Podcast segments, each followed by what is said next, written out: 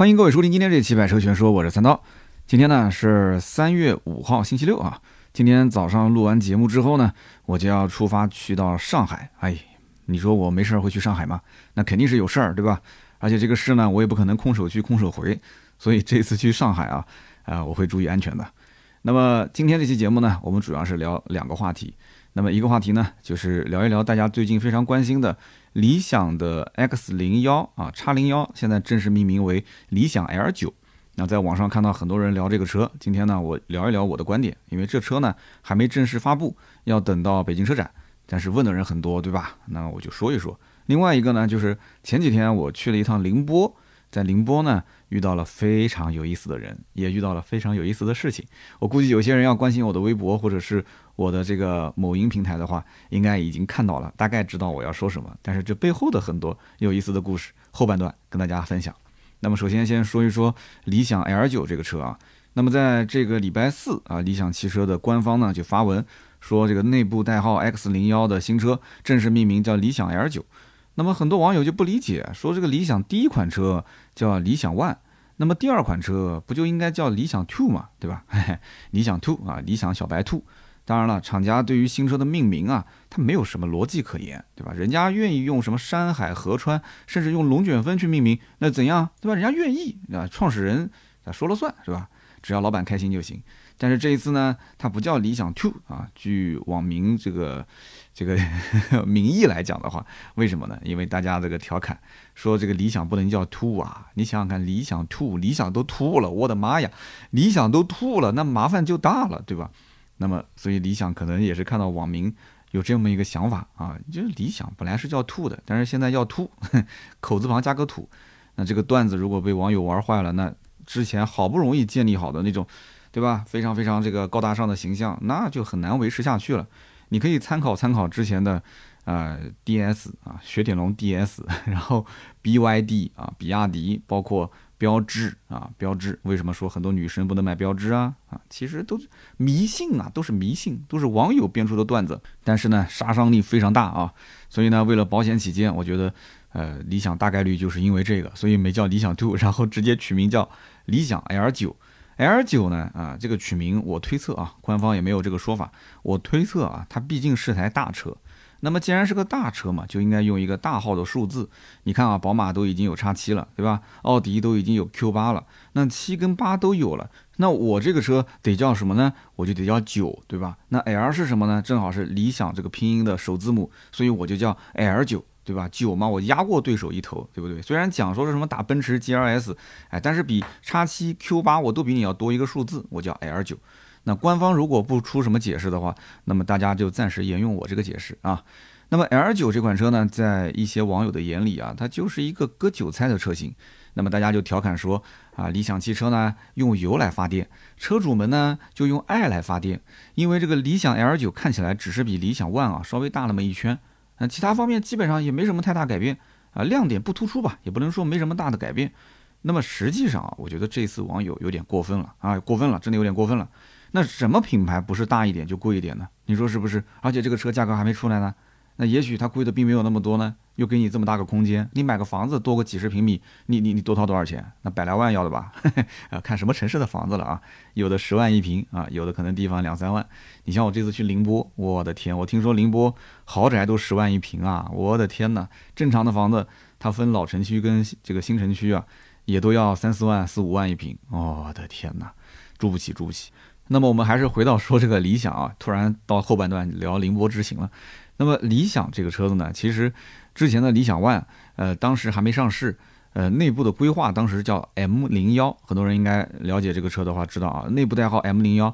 那么理想这个 L 九啊，它之前叫理想叉零幺，两个车子一个是 M 号，一个是 X 号，M 号是小一号，X 号大一号。所以我估计当时领导啊啊定这个名字的时候，应该当天正好去逛街。然后给媳妇儿买了一件，然后给自己买了一件，所以呢，一个是 M 号，一个是 X。当时呢，理想 ONE 也就是这个 M 零幺啊，它主打是二十五到三十五万区间，然后这个理想的叉零幺，也就是理想 L 九，它主打的是三十五到四十万这个区间。所以呢，按照官方的说法，理想 ONE 是对标奔驰 GLE 的啊，五米多一点的车长，对吧？那么这个理想 L 九呢是对标奔驰的 GRS 啊，包括像宝马 X 七这个级别。那么具体这是一种什么样的玩法？我在上一期聊长安的 UNI-V 的时候，哎，正好顺带提了这么一嘴，大家呢可以回去听一听啊，那些所谓的标签啊、锚定效应啊，啊，你可以去听一听。但是后来呢，理想 ONE 它非常任性啊，它只发布了一个版本，而且是满配的版本，定价是多少钱呢？三十三万八。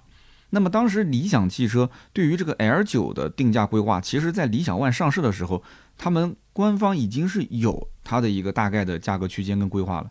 当时他们内部文件的规划已经是精确到了百位数，也就是说这台车，呃，当时的规划价格是三十九点九八万，也就是三十九万九千八百块钱。那么这个规划呢，肯定是在很早之前了，因为理想 ONE 上市也有两三年了。那么在很早之前去定这个价格，现在会不会变动？那么这个大环境，从我的分析来讲啊，我觉得它的变动应该不大，甚至说当年这个定价应该还是比较准的。他可能说是将来在造这个车的时候，想把价格往上提一提，因为原先理想 ONE 的定价就内部的定价是三十二万八，后来是涨了一万块钱。我估猜可能就是因为大满配的原因。那满配嘛，对吧？这么高的配置，原先本来想定三个配置或者两个配置啊，或者怎样，那三十二万八起售啊，可以理解。那现在等于是只有一个顶配，三十三万八，贵一万块钱。那么这个价格在当年来讲，在那个年代啊，可能 L 二级的自动驾驶辅助它还没有完全普及。啊，在很多的车子只有两块屏的时候，哎，理想 ONE 还有一个副驾驶的屏，大家觉得说很有意思，对吧？那么觉得说好像科技感很强，好像玩了这个车子呢，我就走在了呃时代的前沿啊，我就是一个时尚的弄潮儿啊，我就跟那些买传统燃油车的就不一样了，对吧？但是呢，现在这个年代就不一样，现在这个年代呢，L 四级的硬件预埋，很多厂家已经开始做了，所以从呃我们不讲自动驾驶吧，或者是从这个叫做驾驶辅助的角度来讲。理想如果单纯从这个理想 ONE 这一个产品来分析，它现在整个的产品啊，应该讲排不到第一梯队里面了。现在第一梯队里面主要还是以像特斯拉啊，包括像小鹏。其实你不要看小鹏在这个自动驾驶这个层面啊，它的整个研发投入是还是非常多的，就在整个这个同级车企里面投入还是非常多的。然后甚至包括像华为啊，华为一上来就告诉你我预埋就是 L 四，对吧？那小鹏之前出的那个 P 五也是，你到了十九万多，我就给你直接到激光雷达这个层次了。所以呢，这一次他上理想 L 九，他其实肯定会去啊大力的宣扬他的 L 四级的啊所谓的这个硬件啊，那这个是毋庸置疑的，因为它之前这一块是短板。那么当时理想 L 九的规划是三十九点九八万，对吧？那么现在如果说加上这些所谓的激光雷达，如果都是标配的话，那它的定价到底是多少呢？如果还是三十九点九八万，哎，那我觉得说有点靠谱啊，有点靠谱。但是目前来讲，媒体一直在吹风，吹什么风呢？说这个车定价应该在五十万左右，那这简直就是胡扯，怎么可能呢？这个车定五十万，我跟你讲，我把我眼前这个话筒给吃了。然后呢，我在网上还看到很多评论讲说，哎呀，这个车子只要四十五万，我肯定买。四十五万以内你肯定买是吧？啊，那这这个这个不好说，因为这台车子是出一个配置，还是出这个高中低几个配置，这不好说。那也许它的低配就是一个三十九万多，然后高配拉到一个四十五万，有可能。但这五十万的吹风价，这个媒体吹风吹的有点，哎，太夸张了啊！这个大家也知道理想什么背景对吧？我刚刚讲五十万左右的定价，就是理想之前那个公司吹出来的啊。那么从这个定价上来讲，反正我觉得啊，呃，挺科幻的啊，或者说挺玄幻的。这为什么我觉得很科幻、很玄幻呢？因为在燃油车领域，敢卖四五十万这个价的，你看看有几个国产车？那几乎是没有的啊！除了那两个字的牌子，对吧？大家都知道那什么牌子，那他敢，他随便卖那个价格，那那你开玩笑，那对吧？那是一份骄傲嘛，对不对？但是在新能源车里面，理想的客户他觉得说这车卖四十五万，我觉得都很有性价比，我都能直接愿意去刷卡买啊！真的是不服不行啊！这个营销啊，真的要好好学习。那么最后我们就说一说这个理想 L 九的重点的变化啊。那么从外观上来看的话，目前，呃，应该讲还是在理想之前那家公司，你去看它的照片是最应该能看到啊大概的轮廓。那么其他的平平台都是一些，呃，贴了这个伪装的啊。那么这个整体造型跟理想 ONE 应该讲说变化不是很大。内饰呢，据说是有很大变化，但是实际上现在大家看到的这些所谓谍照的内饰，应该不是最终的完整版。啊，它可能就是用一些临时的部件安装上去的，那么最后可能想给你来个 surprise，是吧？那么无非这个内饰折腾来折腾去，那就是屏幕横着竖着啊，或者是嵌入式的还是悬浮的，就那么回事。那么这一次说是什么五屏互动啊？一会儿跟大家再解释。那么理想 L 九的这个尺寸确实是变大，这个是毋庸置疑的啊。车长是五千两百毫米，五米二，轴距呢是三千一百毫米，三米一。那这是个什么概念呢？之前的理想 ONE 车长是五米多一点点，五米三零啊，五零三零，轴距呢是二九三五。那么你看看五零三零跟五米二之间差多少？一百七十毫米，对吧？三米不到跟三米一啊，中间也差了差不多啊，有个大几十毫米吧。那么从目前来讲的话，就是说这个车放大了一圈，有点像宝马的叉七跟宝马的叉五这两者之间的关系。但是呢，还是有区别，因为叉五呢目前是主打五座，而叉七呢是主打七座啊。而且两台车从整体的形象上来看的话，那叉七确实气场也是要再大一圈。那么同时呢，买叉七的人起步就是三点零 T，那叉五的客户呢还能有二点零 T 的动力可以选。所以这两个产品，我觉得区分的客户群还是比较开。但是这个理想 ONE 跟这个理想 L 九两个车之间呢，哎，我觉得可能差别就没有那么大啊。如果说将来定价区间也没有差开那么多的话，那很有可能有些客户会纠结，说那我到底是买 L 九还是买理想 ONE 呢？理想 ONE 的话勉强也够用，对吧？L 九呢，我要多掏个可能大几万甚至十来万。那么理想的 L 九它也是主打六座啊，理想 ONE 也是主打六座。那么这两台车子就是一个空间大小。那么还有一些变化，我继续说啊。呃，比方说理想 ONE 用的是一个三缸的引擎啊，三缸发动机 1.2T，那么 L9 用的是一个 1.5T 的四缸发动机。那么之前呢，很多人吐槽说这个李小万用的是三缸，但是随着后来媒体的一些啊，这个对于增程式的原理啊做了一些解释，大家渐渐的也就基本上都能理解了啊。其实说到底啊，增程式这个就是个电动车，对吧？它只不过是用油来发电。那么本质上来讲，发动机它只是作为一个。补能的工具啊，它不是一个驱动的啊主驱动源，那么因此它唯一的驱动方式就是用电。那么发动机呢，就是来发电，它是发电机，它不能说一直把这个电充满为止，它只是说一边跑一边来充电啊。这个电池相当于是一个呃存储，然后同时去驱动它的一个介质，而不是说像一个电动车，它这个电池是长期你要把它充满然后再跑，充满再跑。这个增程式不是这样的，你不用完全把它充满。它就是一个像过渡的介质一样的，它用来去驱动，所以说你充到差不多就可以了。没有人会用说这个增程式的三缸的引擎，说能把它电池给充满，不会有人干这个事情的，它系统也不会默认这么干。你要这么干的话呢，首先它肯定油耗就会变高嘛，对吧？因为它充电效率不是特别高，肯定没有你在旁边随便拿一个充电枪往上一插，那个充电效率是最高的，是吧？那你干嘛要用这个三缸发动机去充电呢？那有人讲说，那现在换成四缸发动机，那会不会呃这个充电效率更高？将来我就不找充电桩，我就直接用这个四缸发动机把我这个电池包给充满。我跟你讲一个道理啊，增程式的车辆，它的系统是绝对不可能允许你让它的发动机。给你的这个电池包把电充满的啊，这个你不用想的，你想充满它，你就直接找一个充电桩充就可以了。所以其实是一个道理。因此从本质上来讲，这个所谓的增程式的车辆三缸改成四缸就是内卷嘛，说白了就是内卷。为什么呢？因为你看现在不只是理想它一家在做增程式，如果说理想只有一家做增程的话，我告诉你，绝对它不可能换成四缸的。而且现在卖的那么好，我为什么要换四缸？只不过因为现在又来了很多的一些企业。对吧？那最大家熟悉的肯定就是蓝图汽车了。蓝图现在就是用四缸的，对吧？然后后面陆陆续续的，包括华为现在也是用四缸的。那这些用四缸的发动机作为它的发电机，那你甭管你作为工程师来讲，你觉得说这个就是脱了裤子放屁，根本没必要，对吧？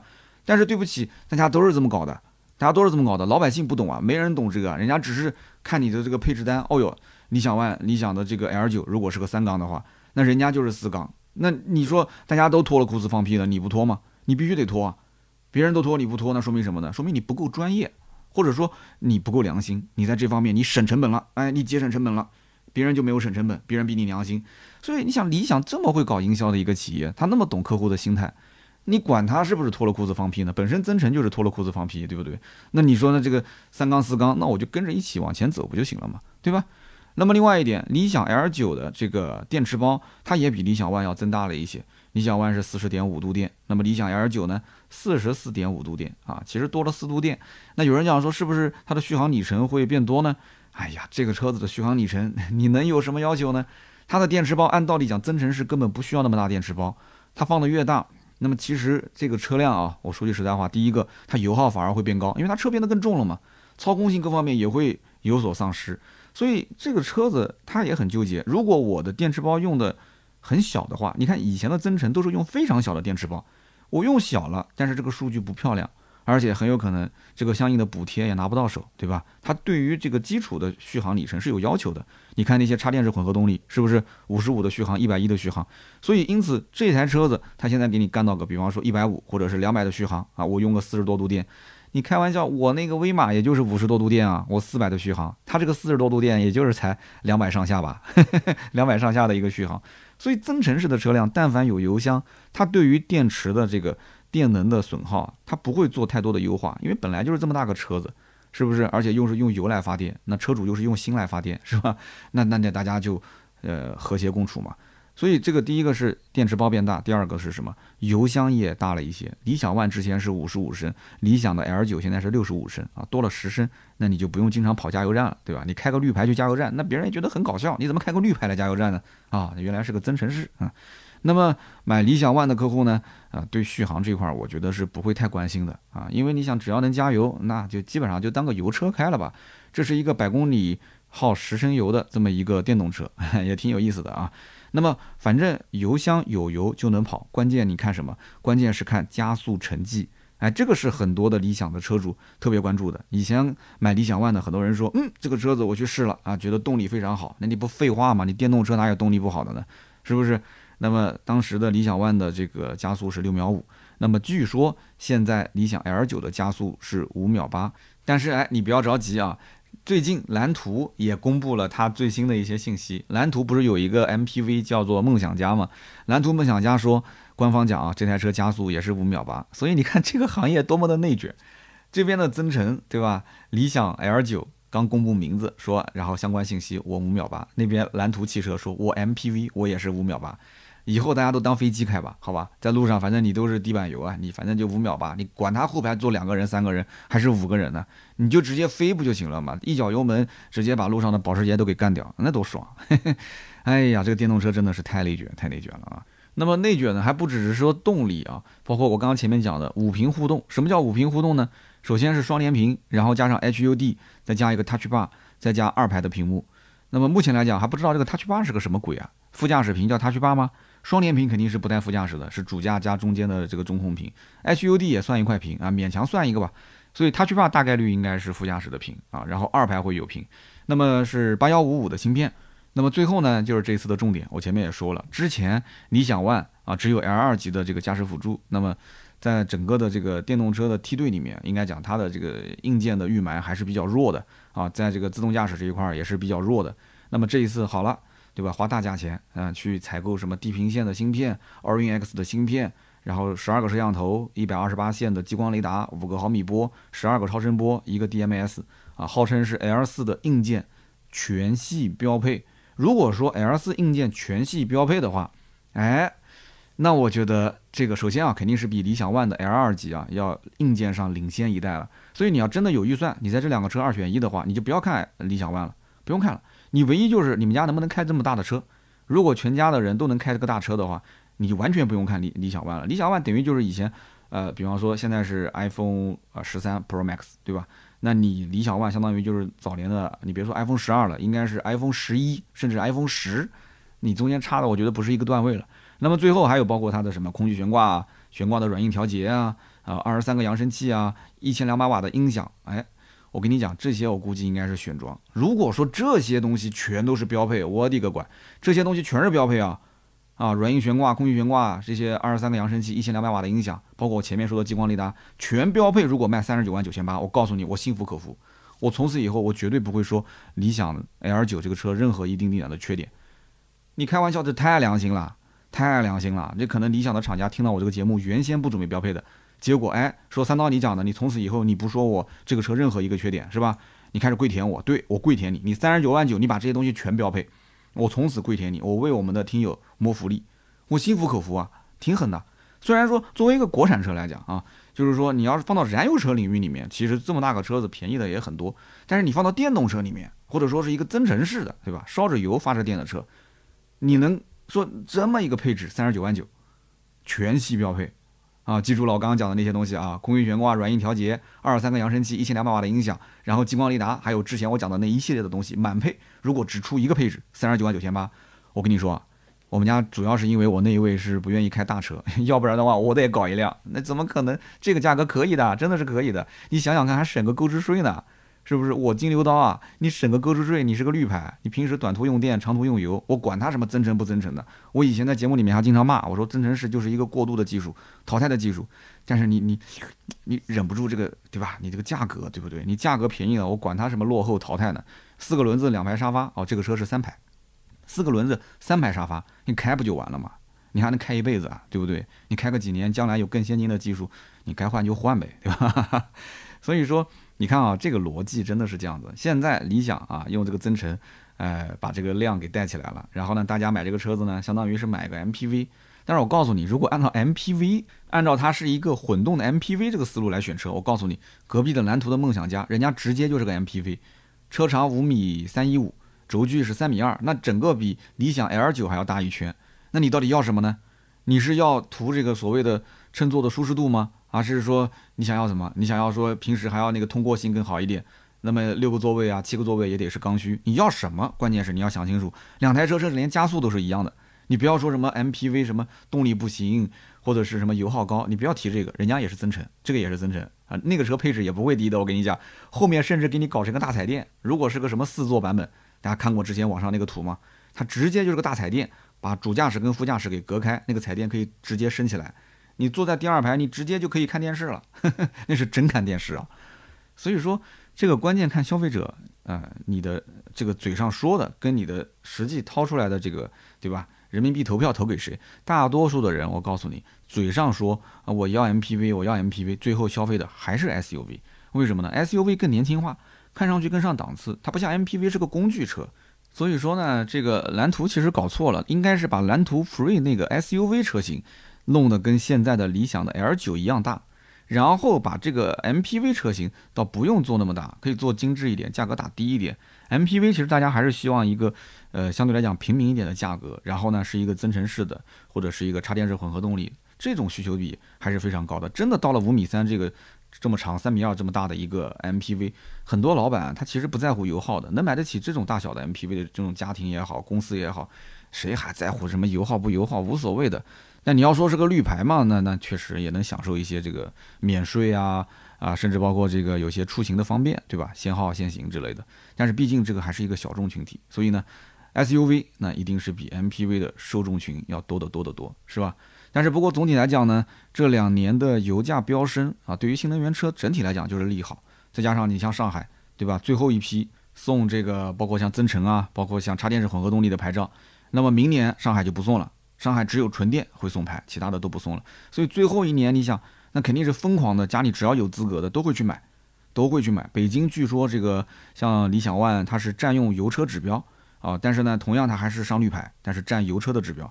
所以你看各地的政策不一样，但是整体来讲，这是最后两年的疯狂啊，这一定是最后两年的疯狂。所以这两年任何的新能源车的品牌说我们家的车子现在卖的有多好有多好，呃，你不要认为说它这个几何式的增长一定是持续的。明年也是，后年也是，大后年也是，它不一定，这跟当地的政策有非常大的关系，因为它一个月就卖那么几千台，对不对？一个上海可能就把它销量一半就给包了，是不是这个概念啊？它一个月就卖那么几千台，最多卖个万把台车呗，万把台车，你上海能卖多少台？它公布没公布过？就是说这一万台车子里面有多少出自哪个城市？他敢不敢公布这个？好，那你要让他公布一下，你会发现，我的天，百分之七八十的销量其实就在那么几个城市，对吧？但是这个重要不重要呢？我觉得这个也不重要啊，因为现在政策呢利好，这是没办法，大环境就是这样。那我再告诉你一点，你会觉得说更夸张。其实现在这个年代，我至少觉得对于像理想这种公司啊是非常友好的。为什么？第一个，政策它基本上红利都已经吃满了。那么第二个，它现在用增程不但能吃红利，而且它也知道这是一个过渡的技术。它要过渡到什么时候呢？它要过渡到大概在二零二五年啊，今年是二零二三年。二零二五年，未来大概两到三年的时间内呢，这个快充的技术，它预测啊，从目前的进度来讲，很有可能就成熟了。那么今后一旦快充的技术成熟了，然后充电桩的网点越来越密集啊，几乎就跟加油站一样的，甚至包括现在也搞不清楚今后换电能不能成功啊。所以将来理想很有可能直接切进来。就会去窃取啊，我们窃取这个词可能用的不好啊，就去摘桃子啊，就去直接摘大家胜利的果实，直接就切当时的那一代的最新款的电动车，它直接就去生产。所以说这个大家能不能去接受呢？我不知道。但是从目前来讲的话，理想它肯定是用增程这个标签，而且现在增程这个模式看起来好像日子过得也挺好，对吧？呃，大家也都愿意去消费啊，甚至还说这车开起来不错啊。虽然也出过很多负面，但是整体销量没有受影响，但没有受影响。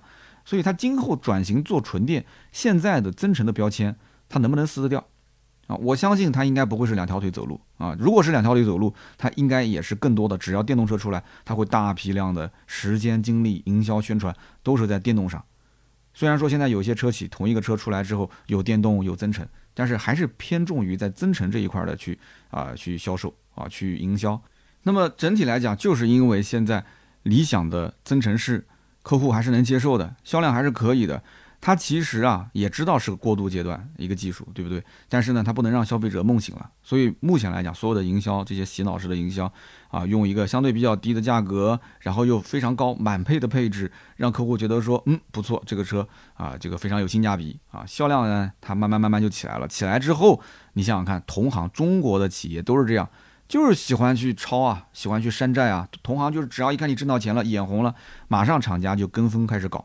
现在你看很多厂家都跟风开始搞增程，以前中国汽车市场根本就没有什么增程啊，我讲过嘛，以前一个宝马的 i3，一个别克的 Veloz Five，你基本上看不到有增程车。现在，对吧？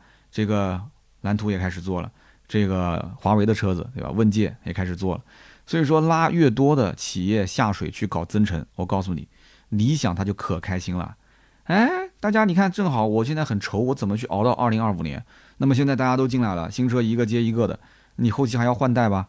那么看起来好像说这理想跟这个什么两家在一起竞争，其实我跟你讲，只要但凡打增程式，理想基本上是不会输的。他很开心的，很开心，这日子过得很滋润的。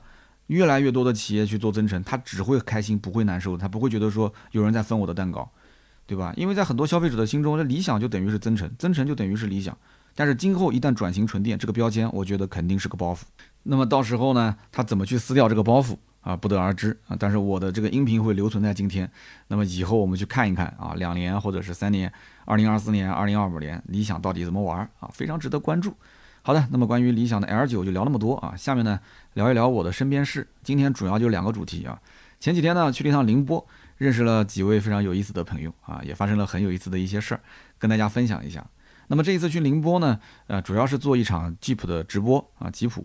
吉普的直播呢，在这个宁波的一个一个茶园里面啊，宁波的那个茶厂特别的多。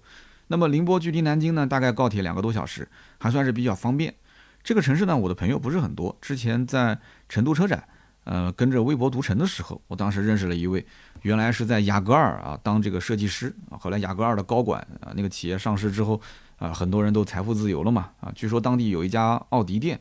就是雅戈尔的这个公司投资的，那当然了，就当地的包括楼盘啊，甚至动物园啊，都是雅戈尔集团投资的，那老板很有钱。那么，嗯，这个整个的宁波，其实我的印象就是雅戈尔、罗蒙、太平鸟，就都是一些做纺织的这种企业。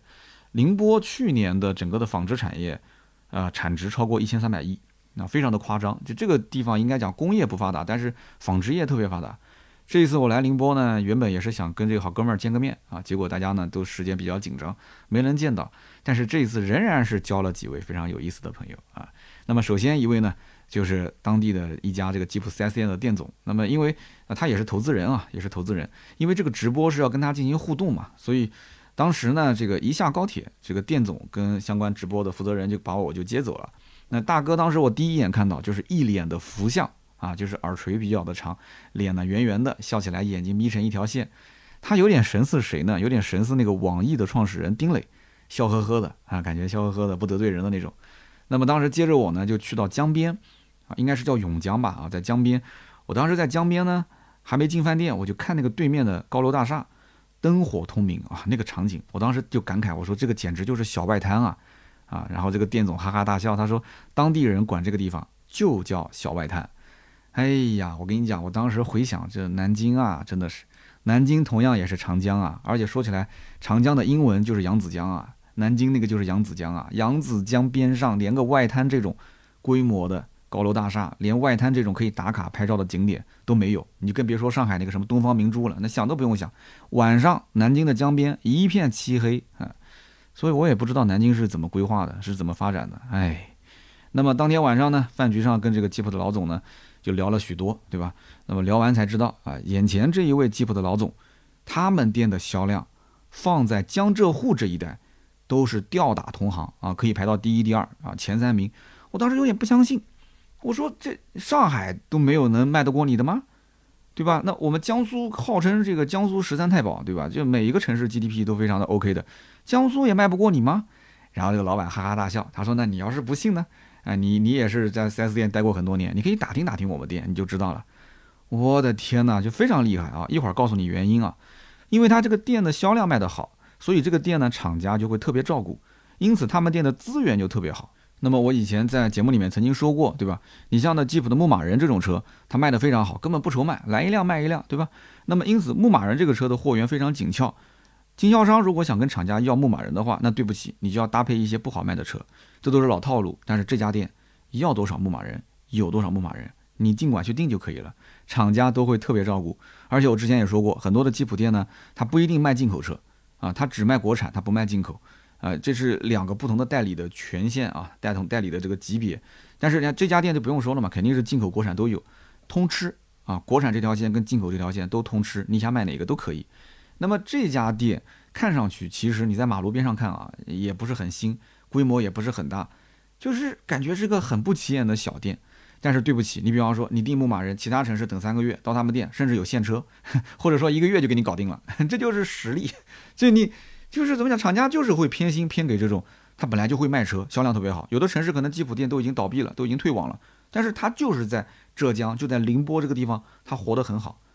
所以他后来跟我讲了一下他这个模式，我当时听的也挺有意思。他的模式非常简单，就是靠山吃山，靠水吃水。因为浙江宁波这一带，包括我之前去的安吉这一带，就山路很多，对吧？山路很多，包括你像当时我们去安吉那附近，像莫干山，那风景特别好，适合自驾，适合玩儿。所以这个老板呢，这个投资人他自己跟人家也是弄了好几块营地，啊，他有营地，有这个可以自驾、可以去住宿啊、可以搞活动的这种场地，自己的。然后呢，他还代理了吉普品牌的一些户外用品啊，就比方说你车子停在那个地方旁边想拉一个侧边帘啊，这个他也有自己的产品，包括那行李架这些就不用说了嘛。然后包括这个什么小椅子呀、小桌子呀，呃，甚至包括这个什么茶具三件套啊，那户外的一些小冰箱啊，甚至是一个小炉子啊，啊这些反正就是什么样都有，都很有意思啊。就就它全系列的这些东西，相当于形成了一个闭环。然后这个店总说了一句特别有意思的话是什么？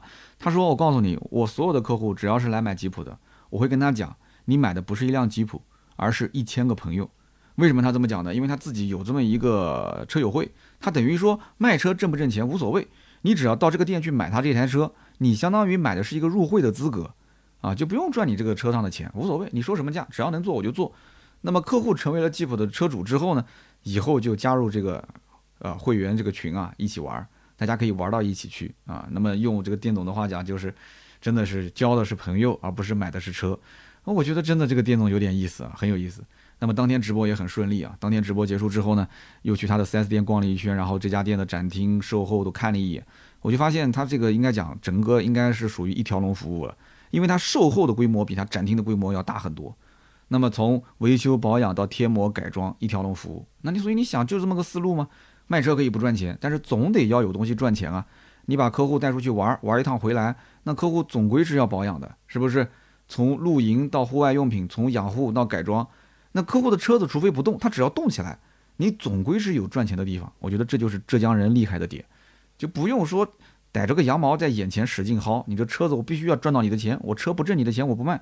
很多卖那个吉普的牧马人这种就是这样，我必须要卖。哎，但他他不是，你你跟我玩就可以了，入会对吧？我先把这车卖给你，在你的家里面先安一个水龙头，我就不担心你将来不用水，是吧？所以我跟你讲，这个思路跟玩法很有意思啊，值得各大城市的店总去考察学习一下。那我也是非常乐意把这位老总引荐给我们全国各地的各位老总啊，你可以靠山吃山，靠水吃水，根据你们当地，然后结合你经营的品牌，你们一起来玩啊，这个我觉得很有意思，很接地气的一个老总啊。那么除此之外呢？这一次的宁波之行还有一个非常意外的收获，这个事情说起来也挺搞笑的啊！就我的这个某音的账号呢，在来宁波的当天啊，这个某音账号当时是九十七万还是九十六万多的粉丝，那么回南京的第二天，我变成了一百零一万的粉丝。那有人可能会好奇说你这是去宁波干嘛了？你去找第三方的公司刷粉去了吗？啊，当然不是了。我告诉你，我可以拍着胸脯讲，我某音的粉丝货真价实一百零一万啊！当然了，我在喜马拉雅的粉丝也是的，货真价实就这么多，没有一丝一毫的水分。那么这一天之内，为什么涨了将近四万粉？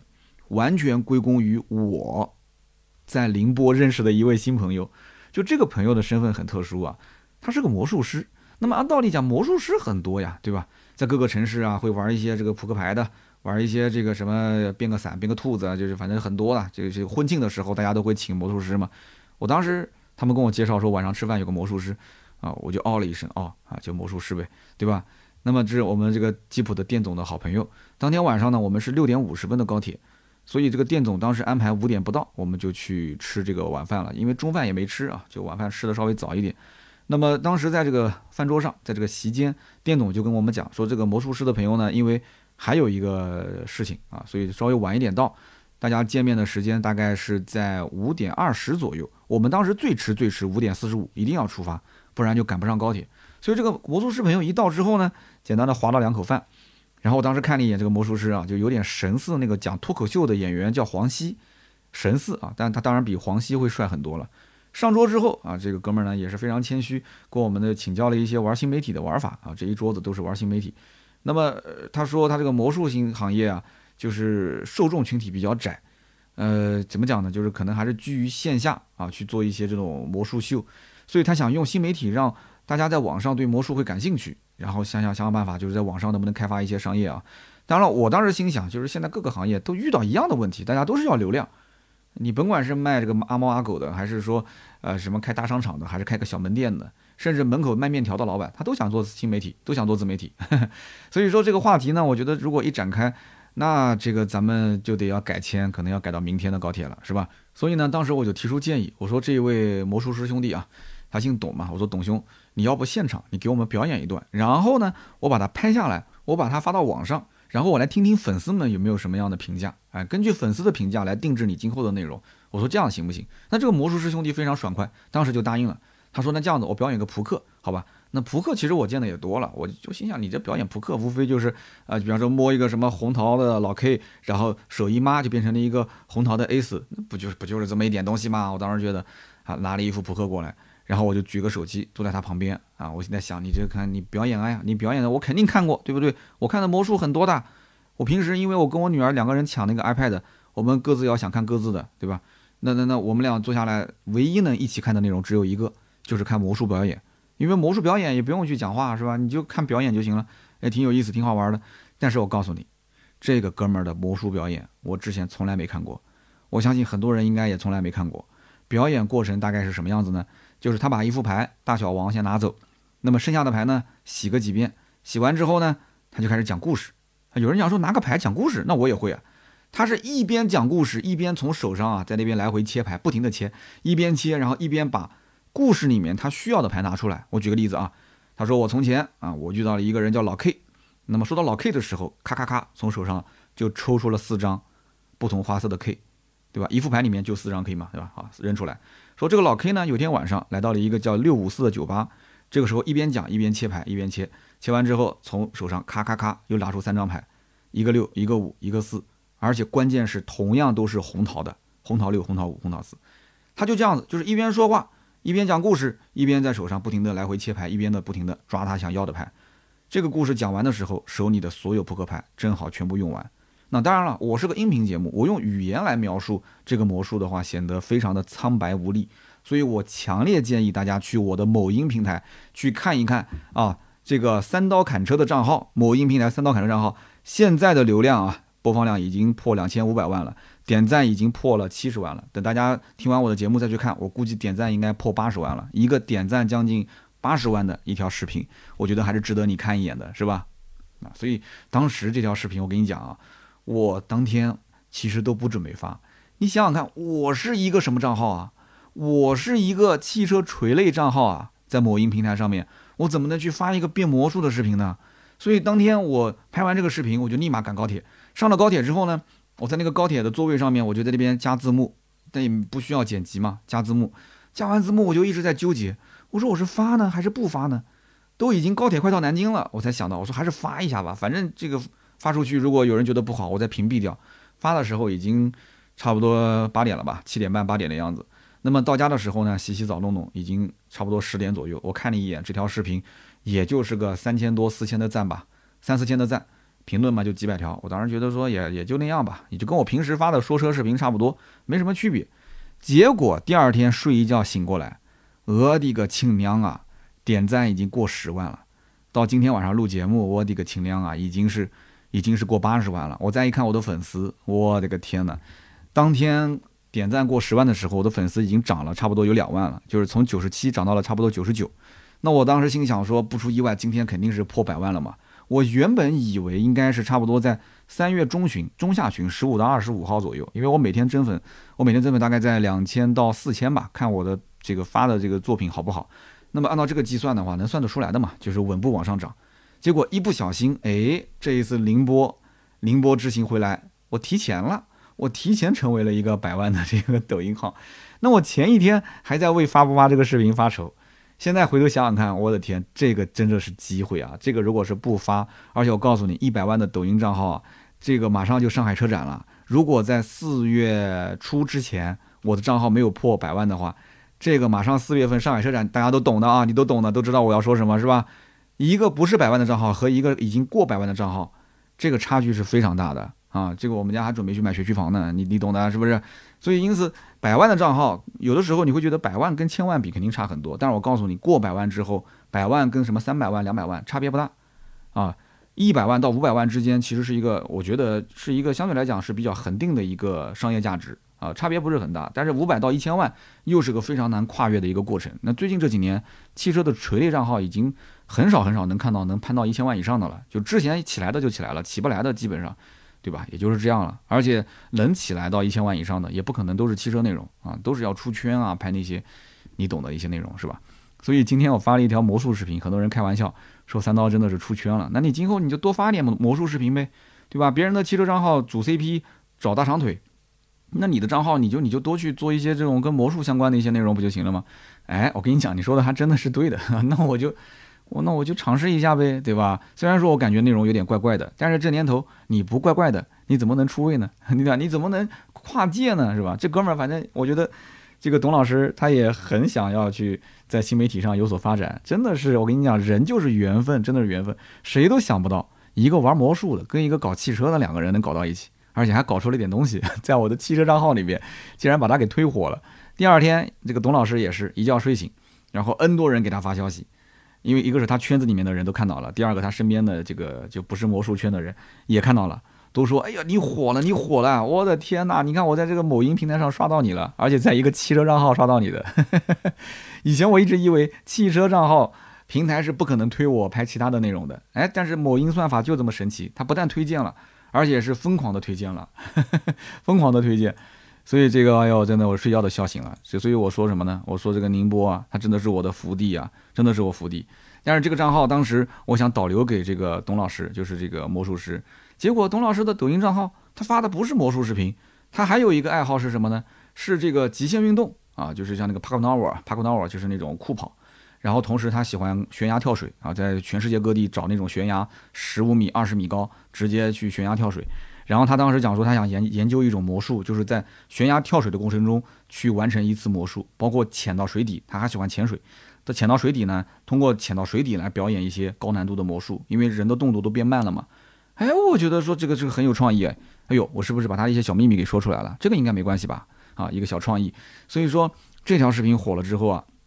我跟他两个人呢，现在这个就是互相之间的沟通啊，就越来越多了。所以呢，也是期待啊，我们今后有更多的一些 短视频的内容来刺激刺激大家啊，来刺激大家。真的，我觉得短视频这一块呢，真的是很容易让人打鸡血啊，不仅仅是让那些看短视频的人就大脑回收刺激啊，就是说打鸡血一样，同时让我们这些创作者一旦要是有一个事情尝试成功了，他会非常上头，非常非常上头啊。如果你要有过这种感受，我们也可以在评论区交流。那么好，以上呢就是本期节目所有的内容，感谢大家的收听和陪伴。那么大家也看到了啊，只要是我聊我身边的事情，那那个话就是话匣子一打开就收不回来。所以我觉得这种内容形式，我个人是挺喜欢的。我不知道大家喜不喜欢啊？聊车聊车嘛，对吧？身边的事聊聊聊身边的事。大家别忘了，我们今天主题还是聊这个理想 L 九这款车。虽然还没正式上市，但是最近关注的人很多啊，想听听大家的一些想说的话。那么我的这个身边事呢也很神奇啊，大家有什么想说的，我们也可以在评论区交流。我们也会在评论区抽取三位，赠送价值一百六十八元的芥末绿燃油添加剂一瓶。好的，那么下面呢是关于上期节目的留言互动。那么上期节目呢聊的是 UNI-V 啊，很多人对这个车子呢评价呢褒贬不一啊，讲喜欢的还是比较少，但是讲不喜欢的还是比较多。这个车子我觉得是这样子的，真正喜欢的人他不会在网上去留言啊，他不会说这个车很好，他知道这个车子只要但凡他说好，他一定会受到别人的攻击，所以这些人不会说，他只会去买。但是在网上说不好的，他一定是不买的，对吧？甚至有的人说不好说不好，但是他其实内心还会觉得哇这车挺酷的。但是我在网上我就是要骂两句啊，这种人大有有人在，大有人在，很正常。那么上期节目呢，其中有一位听友叫做 H U A N G U A 黄瓜，他说三刀，杭州最近啊，呃，这个阶梯摇号刚刚出炉，但是呢我又没摇到号，我已经摇了五十四个月了，我老婆也摇了四十五个月了，我算一算啊，五十四个月，五十四个月几年啊？四年半。你老婆四十五个月，四十五个月几年啊？四十二、四十八，快四年了。哎呀，真的是，我真的佩服你们啊！他说这次没摇中，我想求个安慰啊。看来只能是考虑这个绿牌车辆了，准备考虑 Model Y 或者是极氪零零一，但是呢又被极氪零零一的车机劝退了，所以想听听三刀的意见。主要呢就是会有这个长途的考虑，所以不太敢买电动车。逢年过节的话，纯电动回老家真的很不方便。所以呢，这么多年我一直忍着没去买。那么增程式能不能聊一聊啊？理想 ONE 呀，包括像蓝图啊这些车，我老婆呢是不想买比亚迪的啊。她讲的就是比亚迪插混嘛。其实比亚迪的插混，如果你不买的话，你手头你按照 Model Y 的这个预算，应该在三十上下。你三十上下能看的车并不多。首先，你看合资里面插电式混合动力，其实能拿得出手并不是特别的多，对吧？你要的肯定就是插混嘛。那么包括像增程，我们今天讲的理想 ONE，包括这个蓝图啊，包括你像我们之前说的那个华为啊这些车，这个我具体不做推荐，你根据自己的需求来，因为我对杭州的这个牌照政策我不是很了解啊。增程跟其他的插混是不是享受同样的这个限行限购的政策？包括你在实际驾驶过程当中，你的感受是什么样子的？因为增程式的驾驶的感受跟你像比亚迪的这种插电式混合动力啊。啊，包括像那个 DMI，你馈电的时候没有没有电，然后你有油去开，它的感觉是完全不一样的。所以你要去多开一开，然后对空间的要求，对于舒适度的要求，以及这台车你要开多久，对吧？你不要考虑太多的保值率，增程啊也好，包括插混也好，其实保值率都一般般，大差不差，半斤八两。然后老婆不喜欢比亚迪，无非不就是牌子吗？无非不就是它的颜值吗？那说明你们家里面老婆的这个权重比还是很高的。那你如果犹豫不定的话，就让你老婆选。你现在这台车如果是刚需，家里面没有其他的车的话，那你就尽快让你老婆把颜值定下来，啊，定个一到两台，这两台老婆说我都能接受，然后你再去定相关的配置，跟你们家对于空间啊这些要求，它是刚需的东西，你把它定好，然后其他不需要的东西全部排除在外，用排除法很快就能把车定下来了啊！不要想那么多，好吧？现在插混也好，包括像这个增程也好，都没什么问题，有什么大问题呢？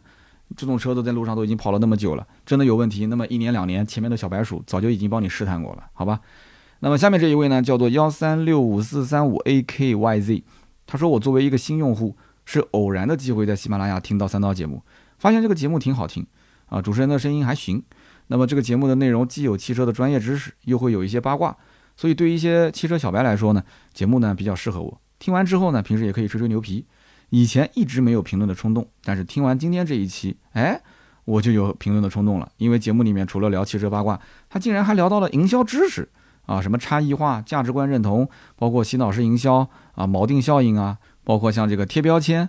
他说说的挺好的啊，因为我自己是做营销，刚好最近遇到了一些问题。早上路上，哎，听了这么一期节目，豁然开朗，说这一期节目必须要分享到朋友圈，感谢你分享到朋友圈。我觉得我平时还是聊一些八卦更好，真的，我聊一些八卦，聊一些身边事情，大家都爱听。我本身就是个爱聊的人，我思路真的是非常的跳跃。有的时候聊车我跳跃不出去，你让我聊聊身边事情，我真的特别跳跃，好吧？大家多多理解。那我现在也想通了，我也得放开一点了啊！越放开，我觉得节目应该越好听。我如果放不开，聊车肯定得聊，毕竟是个垂直类的节目嘛。但是我们可以穿插着聊，对吧？车子为主体，穿插一些生活中的事情，我放到中后段。啊，一些这个客户爸爸他可能也听不了到最后，他把前半段听完，他以为三刀就聊车呢。那么后半段我就跟大家哈拉哈拉，是吧？那么第三位听友叫做猴哥不想写代码，啊，是的，猴哥最近是要结婚了，是不想写代码了啊？你是那个猴哥吗？啊，不是的，他说这个我要告刀哥三宗罪啊！你看啊，这种评论才是最容易吸引人眼球的，人家就会写，所以呢，活该他得一个节膜率，哎，他是中奖听友。我跟你讲，他说了，第一宗罪是什么？第一宗罪就是最老的粉丝啊，包括像宝马事件啊、四个实习生啊，所有的早期的音频视频，我是一期不落，期期我都能记得。第二个，我是最铁的粉丝，因为我在南京读的大学是车辆专业，那么成绩呢是 top top one 还是 top 啊？反正就是 top 位置吧。他说我考研的成绩，目标院校和本科院校双料第一。哎呦我的天呐！他说我在考研过程中每天陪伴我的就是《百车全说》的音频，听到没？听到没？听《百车全说》的音频可以增加你的考研的动力，看到没有？哎，是不是增加你的睡眠质量啊？他说在考研的分享会上，我当时向汽车全院的同学。推荐了三刀的节目，据不完全统计，有不少同学当时一直听这个节目听到毕业。哎呦，真的是奥利给！然后他说我也是最有缘分的粉丝，我周一赶在两月的最后一天，我订了三系，而下定的原因就是在谈价格的过程当中，销售跟我说说，哎，你的这个思路跟一个汽车主播很像。结果两个人一聊，发现都是百车全说的听友，所以当时就非常愉快的下了订单。他说字数有限啊，昨天刚提车啊，提了个宝马三系，听了这么多年的节目，就想一定在新车上贴一个 ATC 的车标。另外，销售小哥说宝马跟芥末绿更配，懂了懂了懂了，后面两句根本就不需要的，对吧？三宗罪写的非常漂亮啊，猴哥不想写代码，我们南京也是出人才啊，这个芥末绿必须要送给你的，那个 ATC 的车标就说我说的，直接找盾牌，好吧，给你安排，必须安排，好吧，你不用什么自己下单去买了，给你送一份。一份够不够？不够，我再给你一点。家里面的车都给我每辆车贴一个，有点意思啊。但是这哥们儿应该现在不在南京了吧？我觉得他应该是在南京读的研究生啊。好的，那么以上呢这三位就是我们上一期的中奖听友啊，还是感谢大家一直坚持到最后啊，听到最后。那么今天呢也是一个五十多分钟的节目啊，大家应该听出来我已经讲的有点上气不接下气，这舌头已经开始打瓢了啊。这个毕竟一个快四十岁的人了，这个舌头确实没有当年二十多岁的时候那么利索了，多多见谅。能坚持真的是不容易啊！我们今年才快四十，对吧？我还准备一直做到六十五岁，这个法定退休呢，是吧？好的，那今天这一期呢就到这里。如果大家呢想要去关注更多的原创内容，我们的长视频、短视频，包括其他的图文的话，都可以上公众号“百车全说”。那么最近呢，我的某音刚刚破了一百万，是不是皆大欢喜的时刻？大家不过来去视察视察我的工作吗？啊，在我的这个。呃，视频下方点赞、评论跟转发，这必须得操作一波的，是不是？多多支持支持我啊！长视频、短视频我们多项发展，音频是我的老本行啊，这个一定是不会丢的。